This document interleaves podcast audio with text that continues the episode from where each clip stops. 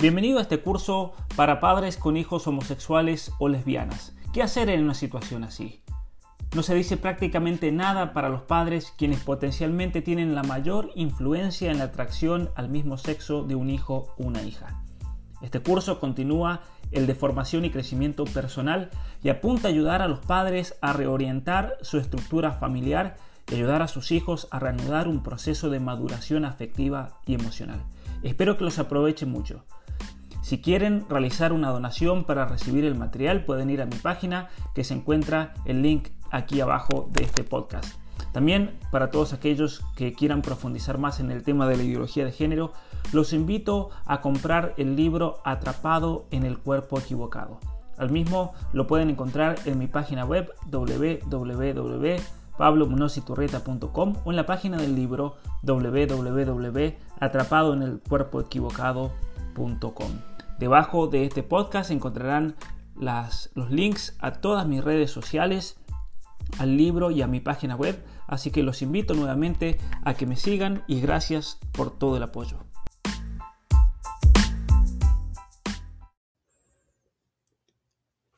Muy buenas tardes a todos y bienvenidos a esta nueva sesión del curso Hijos homosexuales, ¿qué hacer? En primer lugar, darles la bienvenida a todos y nuevamente invitarlos a aquellos que no están suscritos al canal a suscribirse. Pueden poner la notificación de esa manera. Nunca se van a perder ninguna de las sesiones ni de los cursos aquí en el canal de YouTube. También invitarlos a suscribirse a las páginas de Facebook, de Twitter, de Instagram y también se pueden suscribir por medio de email a mi página www.pablomunociturrieta.com. Para aquellos que muchas veces se manifiestan preocupados que me pueden bajar los videos que hacemos y demás, no se preocupen porque están todos bien guardados en un disco duro y aparte de eso, estoy subiendo todos los eh, las sesiones de todos los cursos al podcast de tal manera que en distintas plataformas dentro de poco el anuncio van a estar también disponibles. Así que bienvenidos una vez más a otra serie de nuestro curso. Hoy en día, hoy día tenemos una sesión muy, pero muy interesantísima. Se llama Las cinco lenguas del amor. Esta es una sesión que va a estar basada específicamente en un libro que a mí me parece interesantísimo realmente de un escritor de los Estados Unidos. Su nombre es eh, Gary Chapman. Es un libro que está traducido también los cinco lenguajes o las cinco lenguas del amor. Un libro totalmente recomendado. Aquí tengo la edición original. Eh, los cinco lenguajes del amor. Cómo expresar eh, tu entrega de corazón a tu, a tu esposo o tu esposa. Pero es un libro que si bien está diseñado para eh, matrimonios, es un libro que ha salvado yo creo que miles de matrimonios, realmente es un libro que les va a venir muy bien, incluso podríamos hacer un curso más adelante eh, basado en este libro, un curso corto de, cinco sesiones, una para cada, para cada lengua del amor. Sin embargo, hoy lo vamos a usar para este eh, gran tema que estamos viendo hoy acerca de la homosexualidad y cómo es tan importante comunicarse en el lenguaje del amor de nuestros hijos. Y es importante y vamos a hacer un resumen entonces de este libro en esta sesión. Pero antes de comenzar con eso, nos había quedado de la semana pasada un eh, tema relacionado al sexto paso con respecto a arreglar la situación entre tú y tu hijo con atracción hacia el, el mismo sexo. Y aquí lo que vamos a, lo que vamos a hablar es, en primer lugar, este otro tema. Habíamos visto el punto A, el punto B. El punto C, preguntarle al hijo acerca de su historia, una vez que el hijo se vaya abriendo, se vaya comunicando. Es importante para conocer cómo, cómo comenzó eso. Eh, y aquí entonces hay cuatro preguntas que yo creo que son muy importantes hacerle al hijo cuando llegue el momento apropiado y especialmente en, en esas conversaciones que, que Dios quiera comiencen a ver, en esas conversaciones en las cuales se vaya sanando ese vínculo roto. Pero nuevamente recordar esto, es el padre del mismo sexo quien debe liderar la conversación. El papá habla con su hijo, la mamá habla con la hija. ¿Y cuáles son estas preguntas que a mí me parece que son importantísimas y centrales? En primer lugar, preguntar, ¿cuándo comenzaste a experimentar atracción hacia el mismo sexo? ¿Cuáles son tus primeros recuerdos cuando tal vez viste a un chico y sentiste algo dentro tuyo? En segundo lugar, preguntar cómo fue para ti esa experiencia. ¿Cómo ha sido? Y ahí generalmente el hijo o la hija eh, va a comenzar a manifestar tal vez todo el dolor de las burlas de compañeros, haber sido ridiculizado en el colegio, en la iglesia, en, el club, donde sea que, que, que haya tenido contactos con otros jóvenes o con otros niños y haya comenzado a experimentar ese proceso de aislamiento y de rechazo, que puede comenzar tan temprano como los cuatro o cinco años de edad. Y es por eso que hay muchas personas que dicen, yo siempre fui homosexual porque yo tengo conciencia de, de, de, haber sido rechazado y demás cuando tenía tres, cuatro años y los niños me insultaban, me trataban mal y demás. Porque es algo, obviamente, que se va desarrollando paulatinamente pero sin embargo puede haber comenzado a una edad muy temprana ese rechazo de los pares de cada uno. Una tercera pregunta también que es clave hacer es preguntar qué tipo de hombre, en el caso de varones, o qué tipo de mujeres, en el caso de, de una mujer, te atraen. Características físicas, la personalidad, es importante saber la edad, otros atributos porque eso también va a decir mucho acerca de esas heridas emocionales. Recordemos que aquí lo que el joven, la joven está tratando de hacer es llenar un vacío interior, una herida emocional. Y lo que busque en la otra persona nos va a decir mucho acerca de esa herida. Es muy importante tener eso en cuenta. No es lo mismo si un joven, por ejemplo, está saliendo con un hombre adulto, eso pasa en muchos casos, un hombre de 40, de 50, de 60 años que sale con un jovencito de 14, de 15, de 16, de 18, o no es lo mismo que sea un joven que salga con alguien de la misma edad o con alguien más chico. Eso nos va a decir mucho. Lo mismo pasa también con una joven. Hay, hay chicas, por ejemplo, que salen con una mujer que tiene 20, 30, 40 años más grande, lo cual es muy significativo ese, ese hecho de, de estar buscando una figura de madre.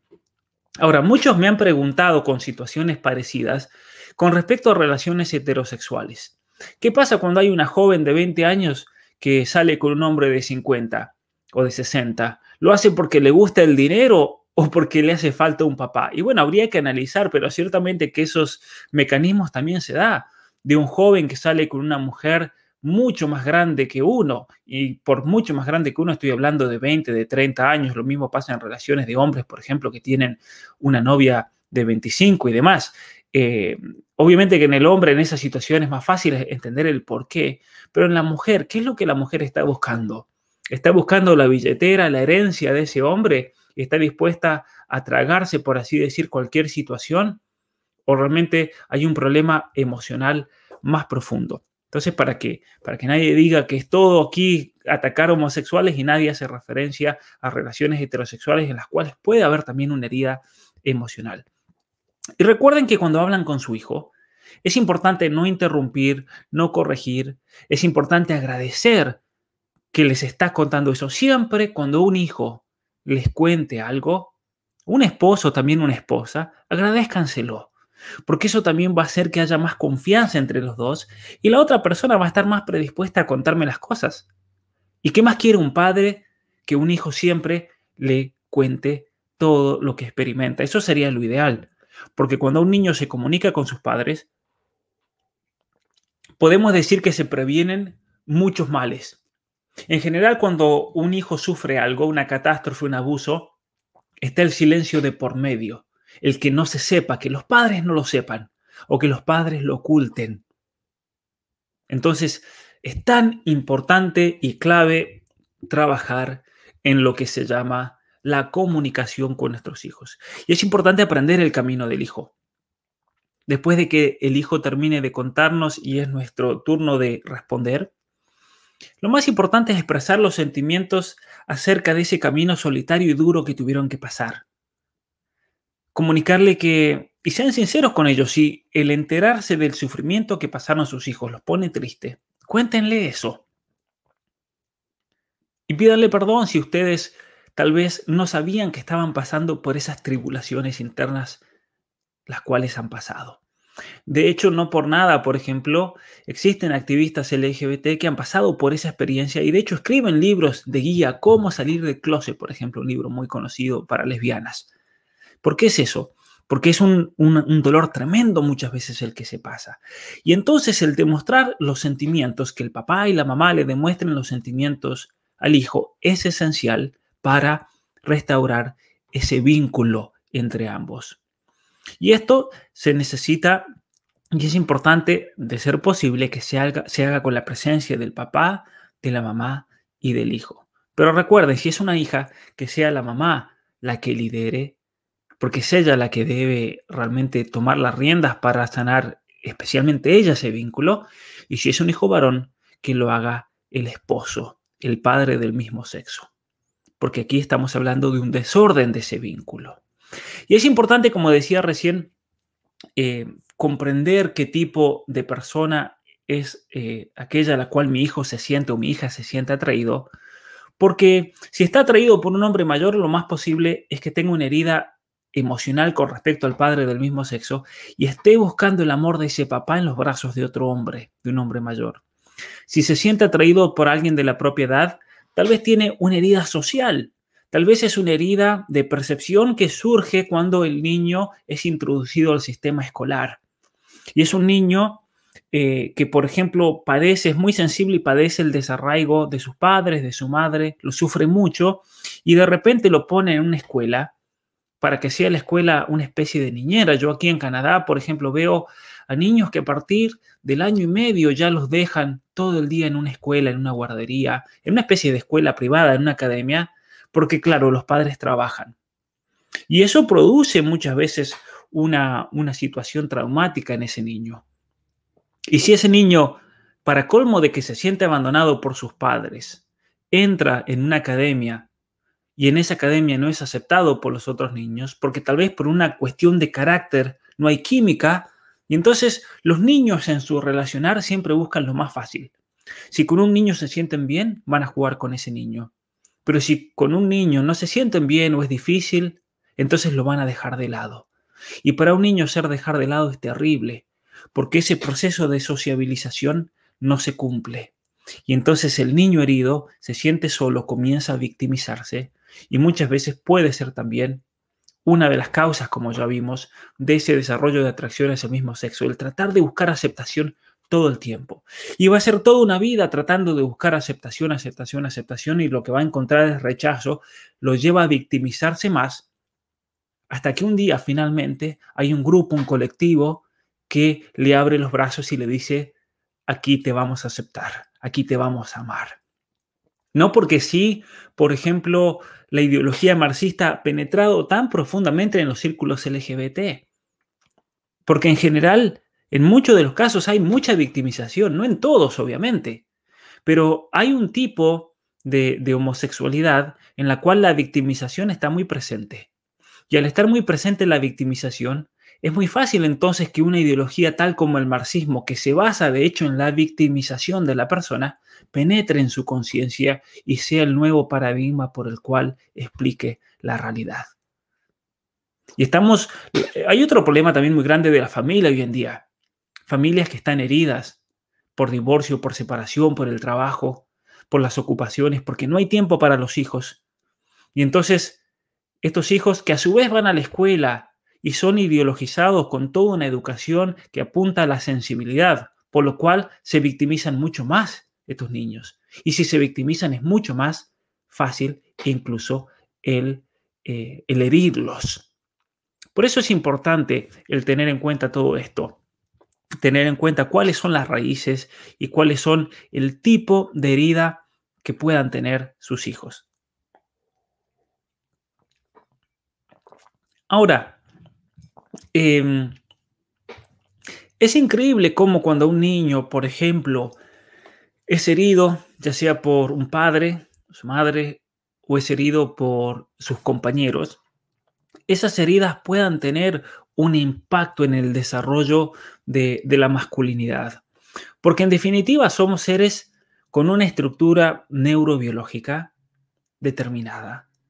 Pero esa estructura neurobiológica, ese fundamento, para poder desarrollarse por medio de hábitos de costumbre, necesita muchas veces interiorizar por medio del ejemplo de otros. Por eso esa frase maravillosa que existe en inglés, eh, que dice que se necesita de todo un pueblo para crear un hijo. Porque el ser humano es tan complejo y tiene aspectos tan variados que muchas veces no basta ni siquiera con el papá y la mamá para poder criar un hombre o una mujer verdadero. Necesitamos todo el apoyo social. Y ese apoyo social entonces va a ser lo que eh, saque de nosotros lo mejor. Puede sacar lo peor también, pero lo mejor. Y entonces la cultura va a tener una importancia clave y el tipo de cultura en el cual nuestros hijos crezcan.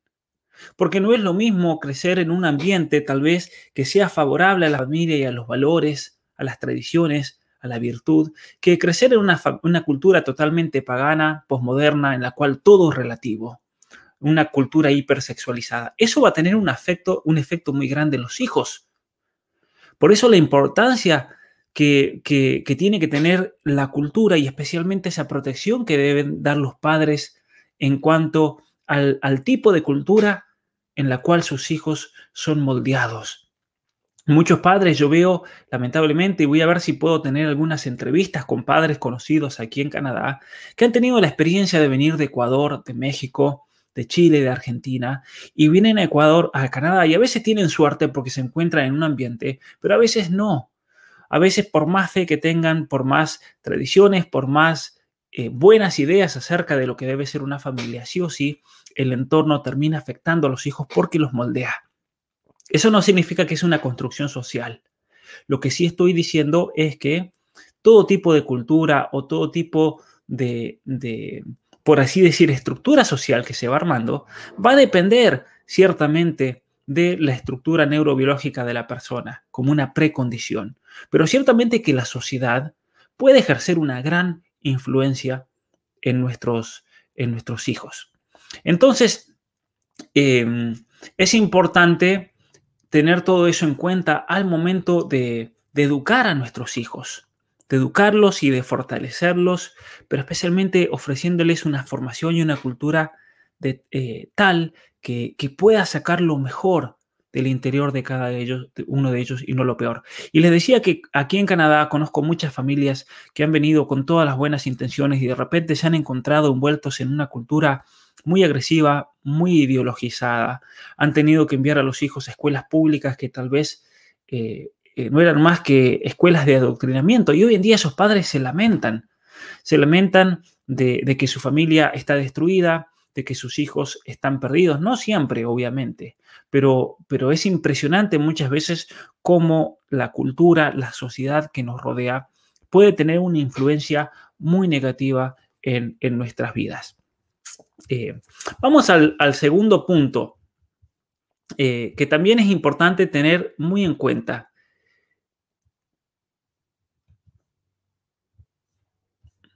Recordad que eh, el hijo está tratando de satisfacer esa necesidad de amor eh, eh, insatisfecha. Y un padre no debe permitir que sea la comunidad LGBT, por ejemplo, el único lugar en el cual ese hijo se sienta amado y comprendido. Por eso, personalmente, yo creo que es un error gigantesco cuando, por ejemplo, una hija dice que es lesbiana, un hijo dice que es homosexual y los padres lo echan de la casa. O tal vez no vive en la casa, pero los padres le dicen aquí no pises más. Porque ese tipo de, rechazo, ese tipo de intolerancia, por así decir, en el buen sentido de la palabra intolerancia, va a crear un daño mucho más grande. De hecho, aquí va otra cosa interesante. La palabra tolerancia. ¿Qué significa la palabra tolerancia? Tolerancia significa objetar a algo y no estar de acuerdo con algo pero no pretender cambiarlo en el otro. Porque de hecho la palabra tolerancia es una buena palabra, es un buen concepto. Los ideólogos han tomado la palabra tolerancia, la han, por así decir, raptado y le han querido dar otro significado distinto, como que ahora la tolerancia es el valor más grande. Pero la paradoja de todo esto es que la tolerancia sí o sí implica un concepto negativo. Significa aceptar en el sentido de, de, no intervenir en algo que positivamente está mal, pero tal vez yo tengo razones para dejarlo ahí porque tal vez es por el bien de la sociedad. Entonces, en ese sentido, se tolera la prostitución, por ejemplo, hasta cierto punto, porque es imposible controlarla totalmente. Y por otro lado, tal vez evitan males sociales mucho más grandes. Es por decir un ejemplo, algo que está objetivamente mal, pero se tolera eh, porque tal vez sea imposible realmente controlarlo. Eh, y entonces cuando uno dice hay que tolerar estas costumbres, hay que tolerar al, colectivo LGBT, simplemente lo que ellos están diciendo es, acá hay algo muy malo, pero hay que respetarlo, déjennos tranquilos. Ellos obviamente que ni saben esta idea de, tolerancia y la ignoran completamente. Entonces, hay que crear un ambiente de aceptación en la casa y especialmente en la comunidad espiritual si es que tenemos.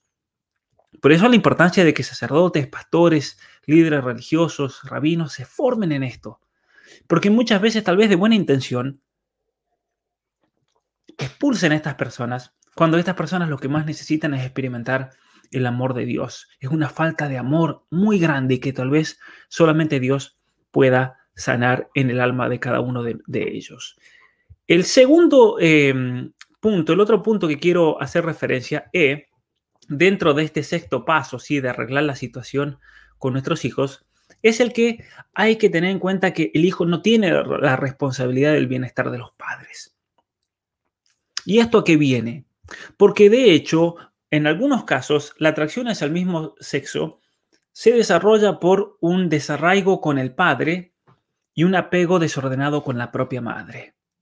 Hasta tal punto que, por ejemplo, la madre vive victimizándose y quejándose de la actitud del padre, un padre que los ha dejado solos, los ha abandonado, tiene mal carácter. Y entonces el hijo comienza a conmiserarse, comienza a, por así decir, compartir y experimentar la misma miseria de la madre, una madre que se victimiza. Y entonces ese hijo comienza a tener una relación que no es sana, por así decir, porque la madre en vez de ser madre, vendría a ser compañera de llanto con su hijo. Y recordemos que estos niños y jóvenes que luego desarrollan la atracción hacia el mismo sexo son en general personas hipersensibles, tienen una sensibilidad muy delicada, algo que no es malo, pero que debe ser siempre ordenado. Y entonces, como el hijo ha experimentado el dolor de la madre mientras crecía, ese hijo sensible puede llevar ese dolor al extremo y al punto de pensar que es su obligación hacer feliz a su madre. Y eso lo convierte, por así decir, en el objetivo de su vida. Por eso, eh, tal vez una madre no es consciente de eso, pero es importante preguntarle a un hijo, y aquí estoy hablando de la madre, entonces que le pregunte al hijo varón, ¿crees que eres responsable de mi bienestar? ¿Tú acaso crees que debes cuidarme? Y muchas veces se van a sorprender y el hijo les va a decir, sí, sí, eh, yo soy el responsable de ti, porque me da mucho dolor, mucha tristeza y demás. Y es ahí cuando la madre tiene que tomar la directiva y decir, tú no eres responsable de mi propio bienestar. Tú no tienes la responsabilidad de cuidarme. Tú no tienes que, de hecho, hacerlo. Es ahí cuando la madre tiene que despegarse. Incluso hay casos en los cuales la madre le hace firmar al hijo como una especie de contrato en la cual el hijo no tiene responsabilidad sobre la madre. Y es increíble muchas veces la madre sin quererlo, por ese sentido de sobreprotección y demás, cómo sin, sin querer puede tener una relación enfermiza con su hijo y una relación que lleva a que el hijo tal vez nunca crezca en la vida, porque sienten esa necesidad de estar con los padres, de protegerlos, de cuidarlos. Entonces el hijo se estanca en un proceso de inmadurez. Obviamente que no toda persona que haya desarrollado atracciones al mismo sexo va a mostrar esta característica, pero sí hay un grupo que lo muestra. Y es importante entonces el saber apuntar este aspecto. Eh, y claro, es lo, que, es lo que comentan aquí. Eso suele pasar muchas veces cuando hay violencia doméstica, cuando hay un padre de muy mal carácter y demás. Entonces es ahí cuando, cuando eh, uno tiene que estar muy, pero muy atento. Ahora bien, eh, otra pregunta que la voy a tratar en este punto em, aquí está. ¿Cómo eh, responder a un hijo con atracción a su mismo sexo que está actualmente en terapia? Es otra pregunta que muchos papás hacen. Bueno, ahora mi hijo, por ejemplo, ya eh, reconoció que está pasando por una situación interna muy dolorosa, quiere salir adelante, se da cuenta que hay heridas emocionales, tiene mucho rencor, pero el hijo se da cuenta. El hijo se da cuenta y dice, por ejemplo, que experimenta mucho odio y se da cuenta que tiene que perdonar a su papá. Y entonces, eh, cuando el hijo ya está implicado en el proceso de sanación, lo cual es algo muy bueno, implica también nuevos desafíos.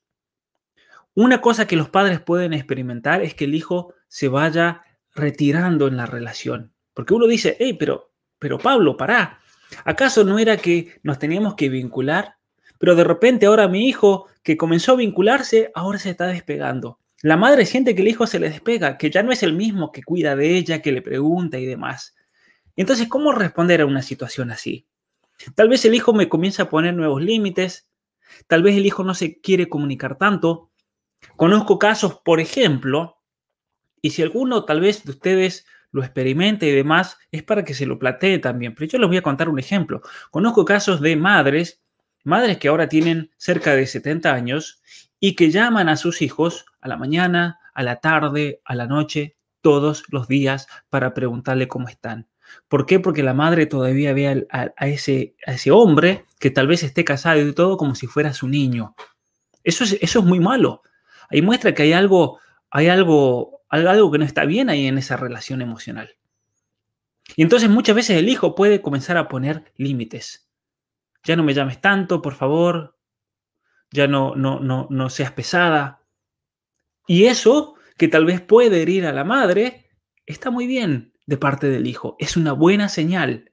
Eso significa que está aprendiendo finalmente el hijo a separarse y a individualizarse. Porque hay hombres que nunca han logrado separarse e individualizarse de su madre. Nunca. Nunca. Y es curioso cuando un hombre que está en una situación así le comenta a uno, por ejemplo, cómo se da cuenta que no está separado de la madre, cuando habla con la madre, yo le pregunto a ellos, ¿cómo hablas con tu madre? ¿Cómo es tu diálogo? ¿Cómo es tu conversación? Llámala ahora, llámale por teléfono para yo verlo.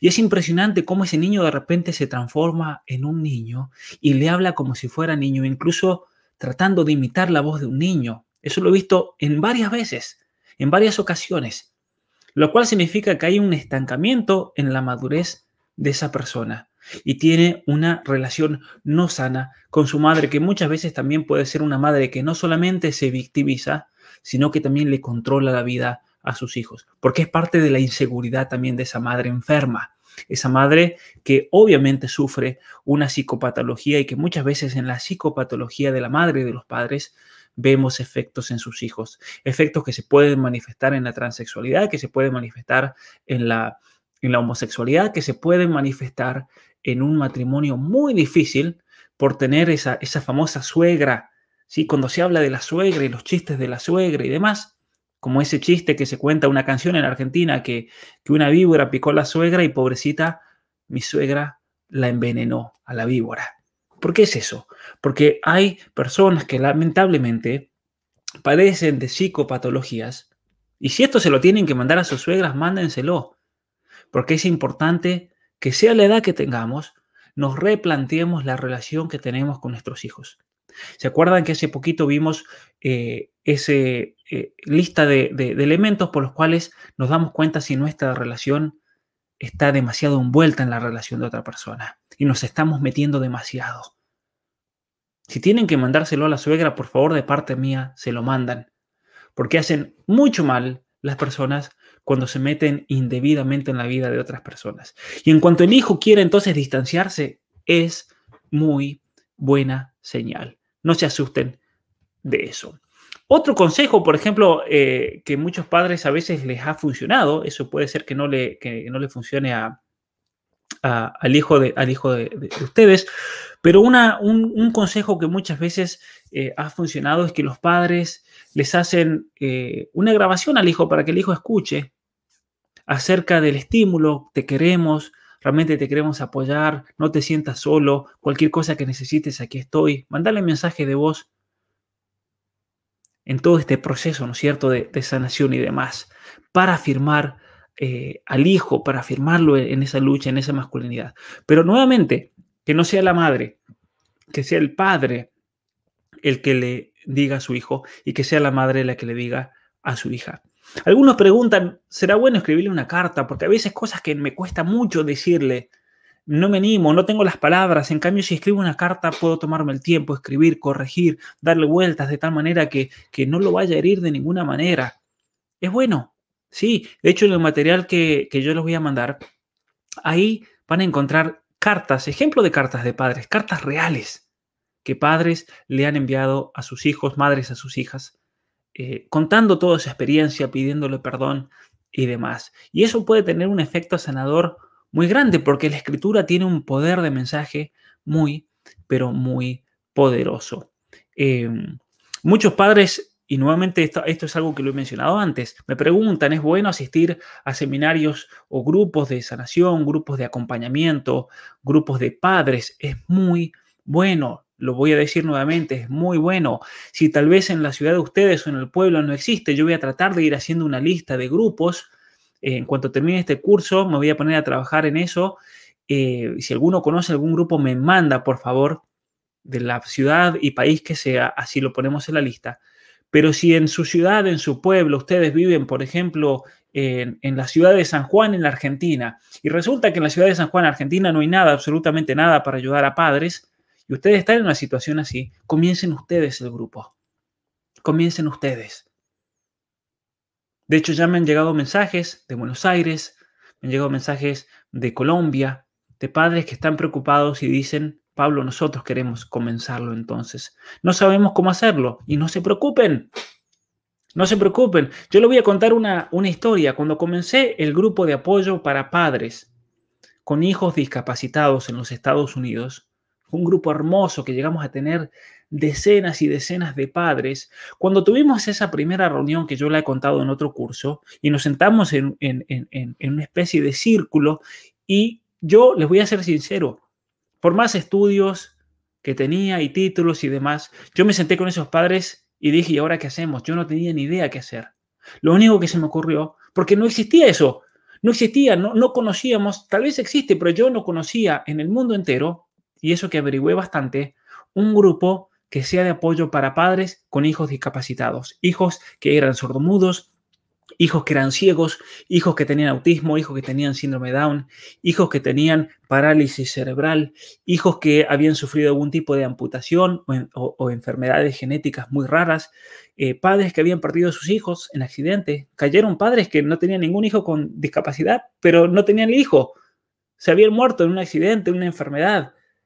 Eh, y entonces eh, tuve padres que incluso el caso de una madre africana de Costa de Marfil que había dejado a su hijo abandonado en medio de la guerra cuando el niño tenía cinco años y no lo vio más.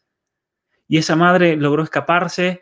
Eh, imagínense en la guerra, cuando hay una situación en la guerra de separación, después uno no sabe para dónde va uno, para dónde va el otro, se pierde gente en los campos de refugiados, ella terminó en los Estados Unidos y recién 15 años después se entera de dónde estaba su hijo en un lugar en África y no lo había visto nunca. Entonces esa madre vino a ese grupo simplemente porque necesitaba apoyo. Y cuando hicimos ese grupo, nos pusimos en ronda y simplemente yo les dije, cuenten su historia uno por uno.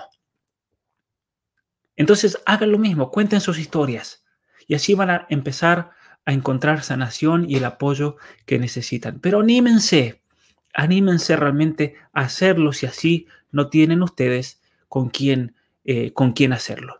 Vamos a pasar al, otro punto importantísimo, al séptimo paso. Y, y, disculpen ustedes que tal vez a veces voy muy rápido, pero hay mucho para decir y cosas muy importantes. Séptimo paso en todo este proceso. Este paso les va a servir para el matrimonio, les va a servir para mejorar la relación con sus hijos, para criarlos mejor, para amarlos mejor. Me parece una sesión importantísima para cualquiera sea la situación de ustedes, para ustedes aprender a amar mejor también, de manera más eficiente. Yo en mi página web tengo una frase que para mí ha sido siempre como una guía interior. Hay que hacer el bien de la manera más eficiente. Porque por hacer el bien podemos hacer muchas cosas, pero hay que hacerlo eficientemente. Y cuando descubrí este libro que les voy a presentar ahora, hace unos años, estaba en la universidad y resulta que investigando me lo aconseja una profesora. Eh, investigando especialmente en la relación con los hijos, en el tema de, de, la educación y el proceso emocional para que sus hijos sean emocionalmente fuertes. Y esta profesora allá en los Estados Unidos me dijo, te voy a dar un libro que a mí me salvó mi matrimonio. Y me lo presta. De hecho, es esta misma copia. Es esta copia que, que me lo regaló. Y cuando comienzo a leer este libro, digo, este libro es una joya. Este libro puede salvar matrimonios. Este libro puede salvar hijos. Este libro nos puede ayudar a ser mejores personas. Es un libro que se publicó en el año 92. Esta edición que yo tengo es del año 2004, pero hay muchísimas ediciones. Si ustedes lo pueden conseguir, este libro va a ser la mejor inversión que puedan hacer para salvar el matrimonio. Si son psicoterapeutas, psicólogos, hacen consejería familiar, a este libro lo tienen que leer sí o sí, porque el bien que van a hacer es impresionante. Vamos a ir entonces con la premisa de este libro.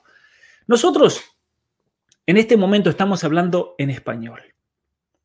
Yo sé que tengo seguidores que están siguiendo este curso desde Finlandia, de Inglaterra, de Holanda, de Polonia, de Israel, tengo eh, gente en Australia y muchos de ustedes que me están escuchando no hablan el español como su primera lengua. Están haciendo el curso no solamente para aprender, sino también para mejorar en el español, lo cual a mí me da una alegría enorme que estén aquí. Y entonces cuando tenemos gente de distintos lugares, culturas, pueblos y naciones, muchas veces la comunicación se puede hacer muy difícil porque no hablamos el mismo lenguaje. Y entonces, si queremos establecer un punto de contacto con alguien en la China, si queremos establecer un punto de contacto con alguien en Japón, que sea de esa cultura y que no hable la lengua española, o ellos van a tener que aprender a hablar español, o nosotros vamos a tener que aprender a hablar japonés o chino. Y entonces, muchas veces, el amor funciona de la misma manera. E, en el amor, este autor identifica cinco lenguas. Y por lo tanto, hay que identificar en nuestro esposo, en nuestra esposa, en cada uno de nuestros hijos, cuál es el lenguaje que ellos hablan. ¿Hablan alemán o francés o español o chino o japonés? Porque solamente así es que yo voy a poder transmitirle mi amor. ¿Y eso por qué es? Porque puede ser que yo tenga un lenguaje Supongamos que sea el inglés, vamos a, hablarlo con los actos especiales que transmiten el amor, y yo le hablo con todo el amor del mundo a mi hijo, pero el lenguaje del amor de mi hijo es el italiano. Y entonces mi hijo va a crecer herido y dolido porque nunca su papá le manifestó amor. Y tal vez el papá le estaba manifestando amor todo el tiempo, pero sin embargo el hijo nunca lo captó. ¿Y el hijo por qué nunca lo captó? Porque ese no era su idioma. El papá le tenía que hablar en italiano para que su hijo realmente entienda lo que el papá le decía. Vamos a ir entonces con el primer eh, lenguaje de amor. Ahora, es importante eh, experimentar los cinco, entender los cinco lenguajes del amor y tratar de trabajar para hablar en los cinco lenguajes que voy a presentar en este momento. Lenguaje de amor número uno, palabras de afirmación. Eh, vamos a sacar aquí este. Muy bien. Palabras de afirmación. ¿Qué significa eso? Significa que hay personas que tal vez aman manifestándolo con palabras. No lo van a manifestar con favores, no lo van a manifestar con regalos que nos hagan, simplemente nos lo van a decir, te quiero. Y por medio del lenguaje es que ellos se van a comunicar. Ahora bien, también hay personas que experimentan el amor por medio de las palabras. Por medio de las palabras es que van a experimentar que eh, el, papá o la mamá me quiere. Entonces la mamá tal vez puede hacer de todo por su hijo, el papá también. Puede trabajar, esforzarse, traer la comida cada día, pero si nunca le dice a ese hijo, te quiero con todo mi corazón, su hijo nunca se va a sentir amado. Entonces, ¿Cómo es que funciona este lenguaje del amor que se traduce en palabras de afirmación? Primero por cumplidos verbales. Por ejemplo, cuando la mujer le dice al esposo que es un hombre maravilloso, o lo mismo que le dice el hombre a la mujer, que eres hermosa, valoro tu corazón, gracias por todo lo que haces, gracias por trabajar hoy, debes estar cansado. Tratar de valorar las cualidades y los atributos y decírselo con palabras. Muchos me dirán, pero yo a mi hijo le hago un cumplido y se molesta, no quiere, no le gusta. Bueno, porque tal vez no es el lenguaje del amor de él, las palabras de la afirmación. Por eso también hay que probar. Y entonces hay que valorar las cualidades, los atributos, valorar la conducta de lo que hace. Por ejemplo, te ves hermoso de esa manera, vestido así, con ese vestido o con ese traje. Gracias por sacar la basura, gracias por limpiar los platos, la mesa, gracias por cambiar al bebé. Expresarlo con palabras. Y le pueden, miren, después de que vean este, este, estos cinco lenguajes y véanlo con sus esposos, vean esta sección, la esposa que traiga al esposo después o el esposo que traiga a la esposa, vean esto y se van a juntar los dos y van a decir, bueno, ¿cuál es el lenguaje? tu lenguaje de amor. Y el esposo le va a decir, mi lenguaje del amor es este, es la afirmación.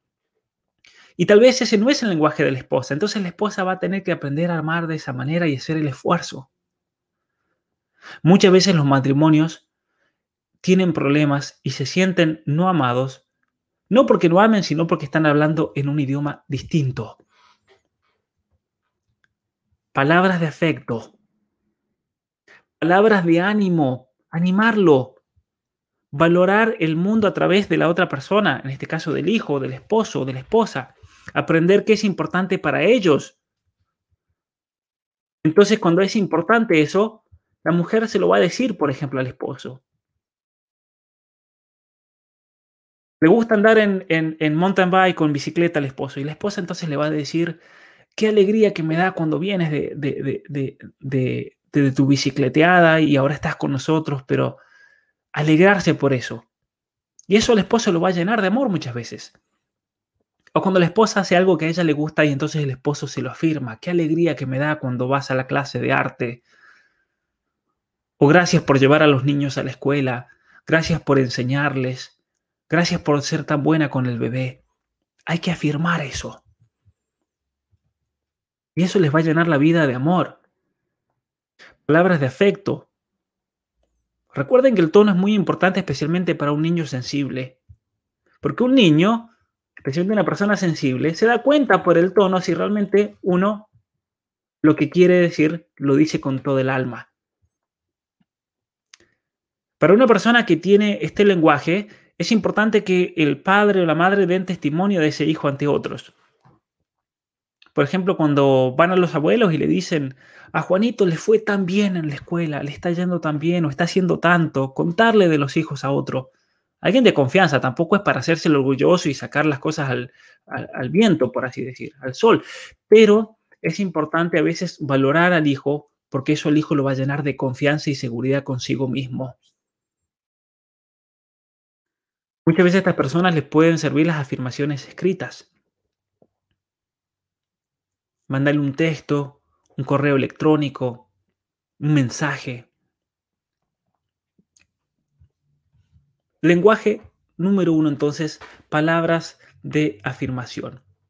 El lenguaje número dos que eh, habla aquí Gary Chapman en este libro, nuevamente recomendadísimo este libro, es el de la calidad del tiempo. La calidad del tiempo. En primer lugar, la unión. Pasar tiempo con esa persona. Hay personas que este es, el lenguaje de ellos. Entonces, si el niño se siente amado porque yo paso tiempo con él, y tal vez esa no es la manera mía de amar, pero se van a tener que sacrificar y pasar el tiempo con él. Entonces, centrar esa atención indivisa en el hijo o la hija y en lo que le gusta. Recuerdo una vuelta, una madre me decía que, que su esposo no la amaba para nada y se sentía desconsolada y abandonada. Y yo le pregunté por qué se siente desconsolada o abandonada.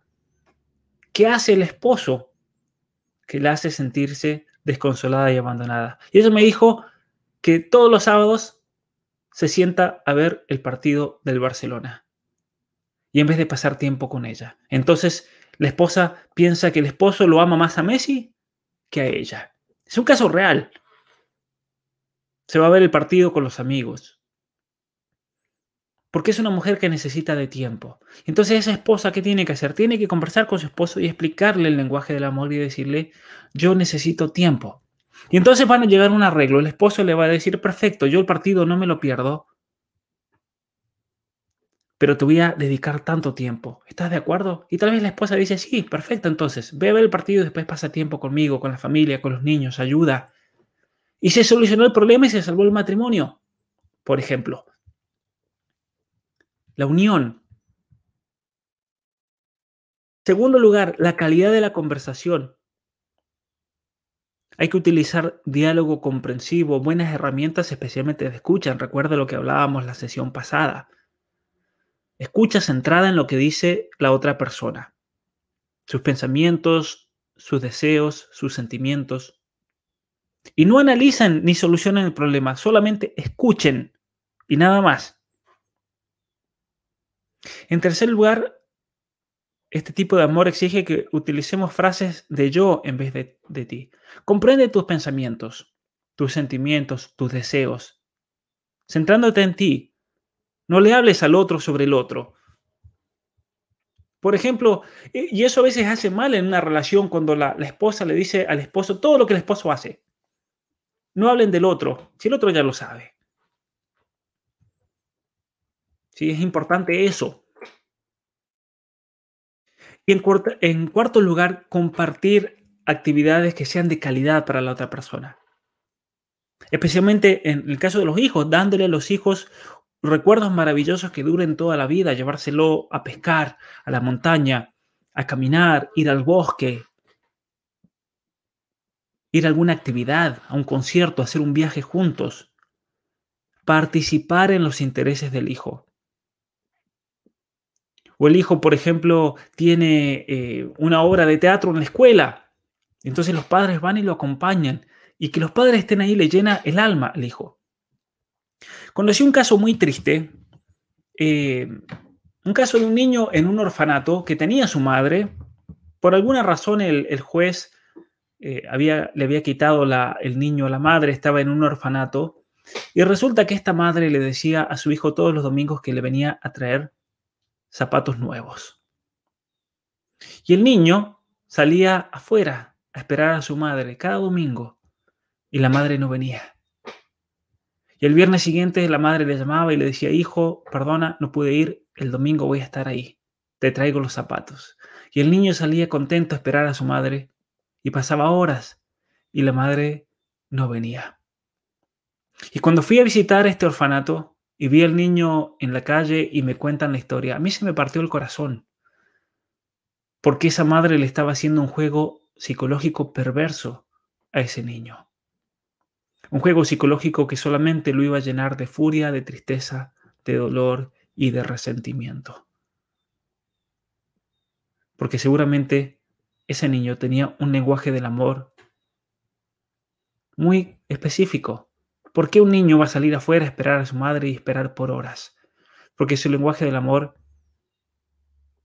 era el pasar tiempo de calidad con esa persona, tiempo de calidad de conversación, entonces, compartir actividades de calidad con el hijo.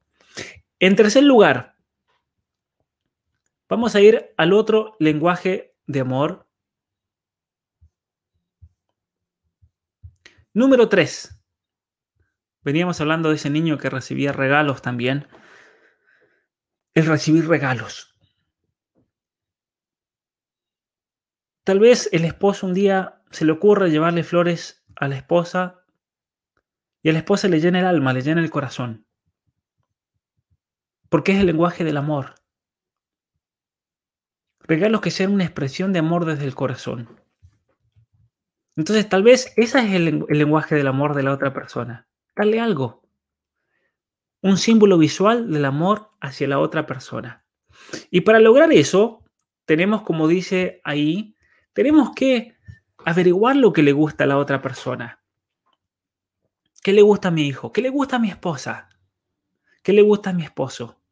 Tal vez le gusta un libro. Tal vez a mi esposa le gusta una flor.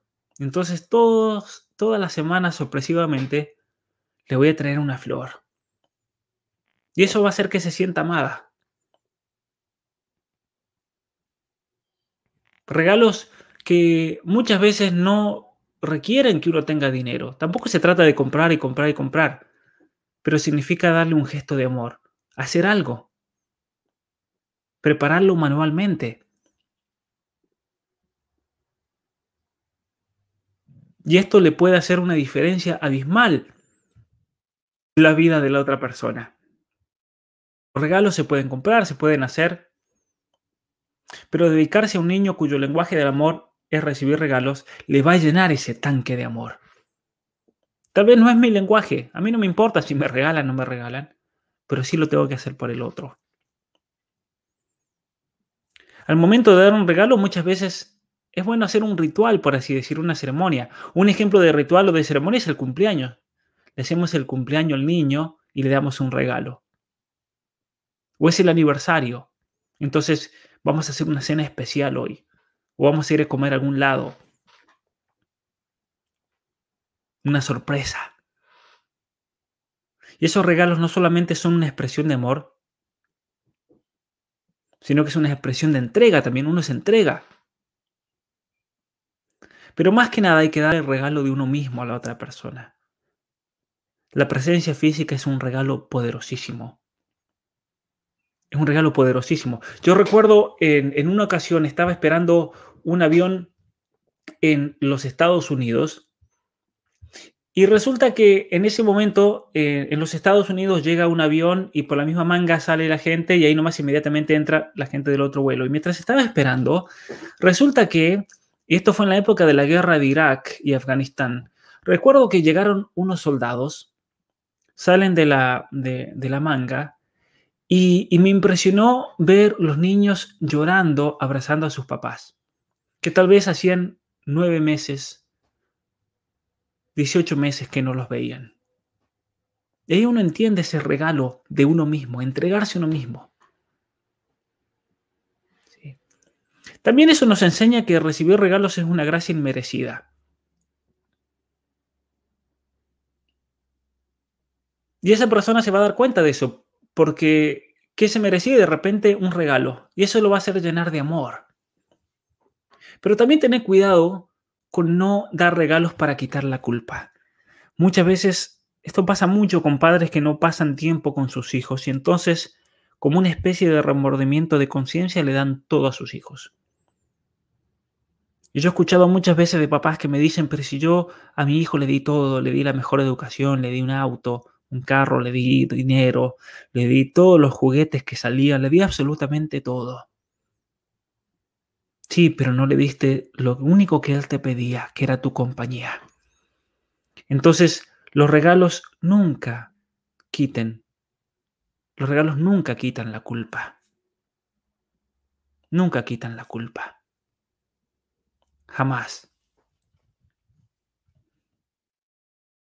Vamos a ir al próximo. Próximo lenguaje del amor, el número 4 que es actos de servicio. Hay muchas personas que tienen, especialmente muchas mamás, que tienen este lenguaje del amor.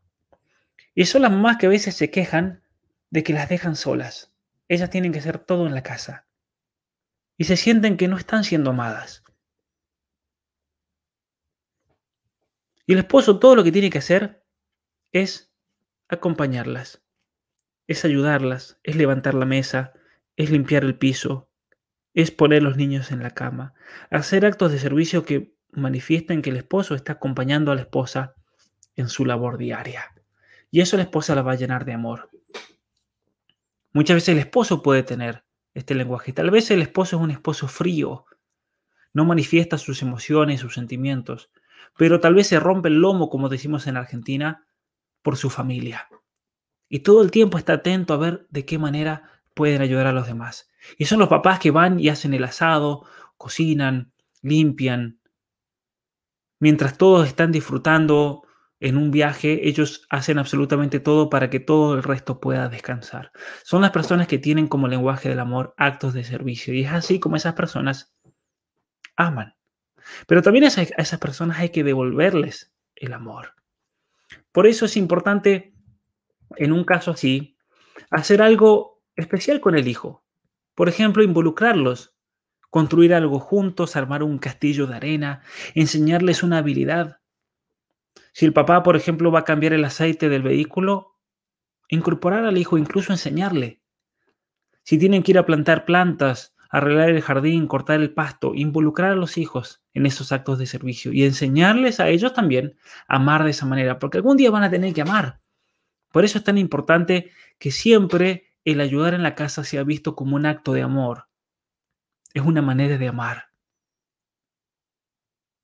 Es una manera de amar. Hay que también enseñarle a los hijos, en segundo lugar, a hacer pedidos, pedir las cosas, pero que no sean exigencias. No sean exigencias. Hagan las cosas que ellos no puedan hacer solos, pero traten de incorporarlos y enseñarles de tal manera que ellos lo puedan lograr por su propia cuenta. Y pregúntenle también qué cosas les gustaría aprender. Y eso al niño lo va a llenar de, de amor por ustedes si ustedes lo ayudan y cooperan en su crecimiento personal. Pídanle al hijo una lista que les haga de qué cosas quieren que ustedes hicieran para él. Lo mismo pueden pedir al esposo a la esposa. Le pregunta al esposo, ¿qué quieres que haga por ti? Y el esposo le pide que le haga un pastel. O la esposa le pide al, esposo que haga la comida el fin de semana. Todos los fines de semana. O que le ayude. Desde ahora en adelante, los fines de semana, ayúdame a cocinar. Porque son tantas las tareas que tal vez es mejor que hagamos una olla con sopa que dure cinco días, pero ayúdame a hacerla. Ayúdame con las tareas, ayúdame con tal cosa, y divídanse, y de esa manera se van a amar mutuamente. Muchas veces la crítica de la persona, en este caso de un niño, porque estamos tratando de investigar el, lenguaje del amor de un niño, pero la crítica de la persona, la crítica del esposo, la crítica de la esposa, una queja, es una señal de su lenguaje de amor. ¿Por qué no me ayudas a levantar los platos? ¿Por qué no me ayudas a acostar a los niños?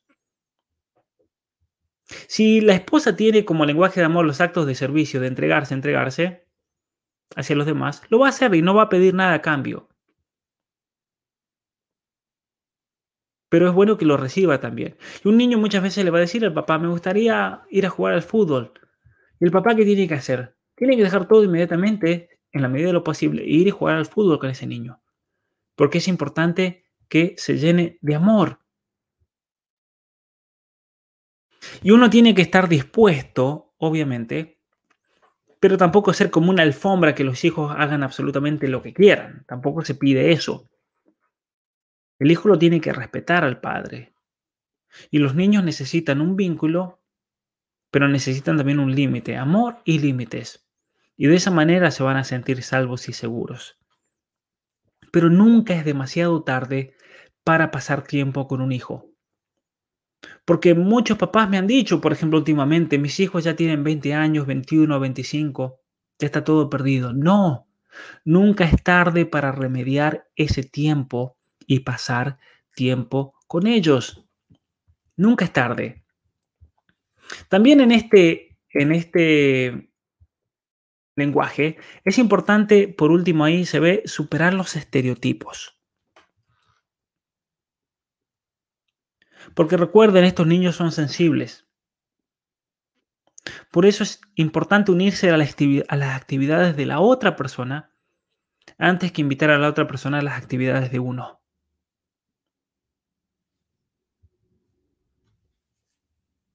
entrar en el mundo de la otra persona y después esa persona va a tener más voluntad de participar en mi mundo. Y tal vez el papá no le guste hacer lo que hace el hijo, el hijo le gusta el arte, le gusta pintar, le gusta la música, tocar un instrumento, pero no le gusta el deporte. No importa entonces, el padre se tiene que acomodar a su hijo. Fíjense que cuando estaban de novios y les gustaba una chica, seguro, estaban dispuestos a hacer absolutamente lo que sea con tal de estar con esa chica. No importa si era lo opuesto a algo que, jamás en la vida lo hubieran hecho, pero lo hacían por amor. Y eso no se tiene que acabar, nunca. Es parte del sacrificio también de uno para amar a la otra persona. Ciertamente que acá hay un comentario importante. Tenemos un poquito de cada lenguaje, pero hay uno que prima sobre los otros. Es así. De hecho, eh, la psicología se dice que hay dos lenguajes principales. Uno es primario y el otro es secundario. Y después tenemos un poquito de cada uno de los otros. Pero hay personas que misteriosamente, y eso alguien lo había comentado el otros días, decía, pero mi hijo, mi hija no le gusta que lo hacemos, que manifestemos afecto y demás. Porque hay personas que no tienen ciertos lenguajes, para nada, o muy poco. Por ejemplo, el siguiente, vamos a hablar sobre el quinto lenguaje, que es el contacto físico. Hay personas que no tienen esa necesidad de ser alzados. He conocido casos de padres que me han dicho que alzaban al bebé y se ponía a gritar. Porque no experimentan así el amor. Lo experimentaban tal vez con palabras, lo experimentaban con actos de servicio, pero no por medio de abrazos, de besos, de cariño. Y ahora estas personas tal vez están casadas y no necesitan de ese abrazo constante, no necesitan que le tomen las manos, no necesitan, no, porque no, el contacto físico no es parte y eso es por una cuestión neurobiológica. Ahora, si hay una persona que eh, el lenguaje del amor es el contacto físico, el afecto, una persona muy afectuosa, y se casa con una persona que no tiene absolutamente nada de ese lenguaje, va a ser muy difícil. Y entonces, existen muchos matrimonios así pero va a ser muy difícil que se lleven bien. Entonces tienen que trabajar al respecto. De tal manera entonces que se comiencen a entender en un nuevo lenguaje. La esposa tiene que entender el lenguaje del esposo y el esposo tiene que entender el lenguaje de su esposa y a partir de ahí comenzar a adquirir un balance en esa relación. Y solamente así es que van a poder ser felices en ese aspecto. No es todo, pero es un aspecto importante del matrimonio. Entonces, el contacto físico comunica amor emocional para estas personas. Por eso esos niños, por ejemplo, van a venir y le van a agarrar las manos, le van a abrazar, le van a dar un beso. Y si el hijo hace eso con ustedes, tienen que hacerlo con ellos. ¿Por qué? Porque así se sienten amados. Eso va a ser una señal. Este lenguaje es el más fácil de reconocer, obviamente. Los bebés necesitan ser sostenidos, besados, mecidos, acunados, acariciados, leerle, cantarle, ponerle la mano en la cabeza. Con esas excepciones que yo mencionaba, que no quieren contacto físico. Los adolescentes y adultos que hablan este idioma también necesitan de contacto físico para crecer. Un adolescente que quiera crecer emocionalmente necesita el contacto físico de sus padres, un contacto obviamente sano y no sexual. Abrazarse, poner el brazo alrededor de su hombro,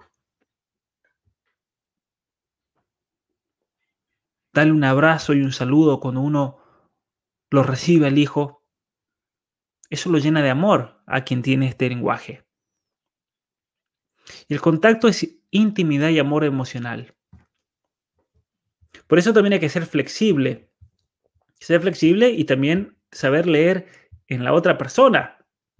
Si la persona lo necesita o lo busca. Y uno saber darlo.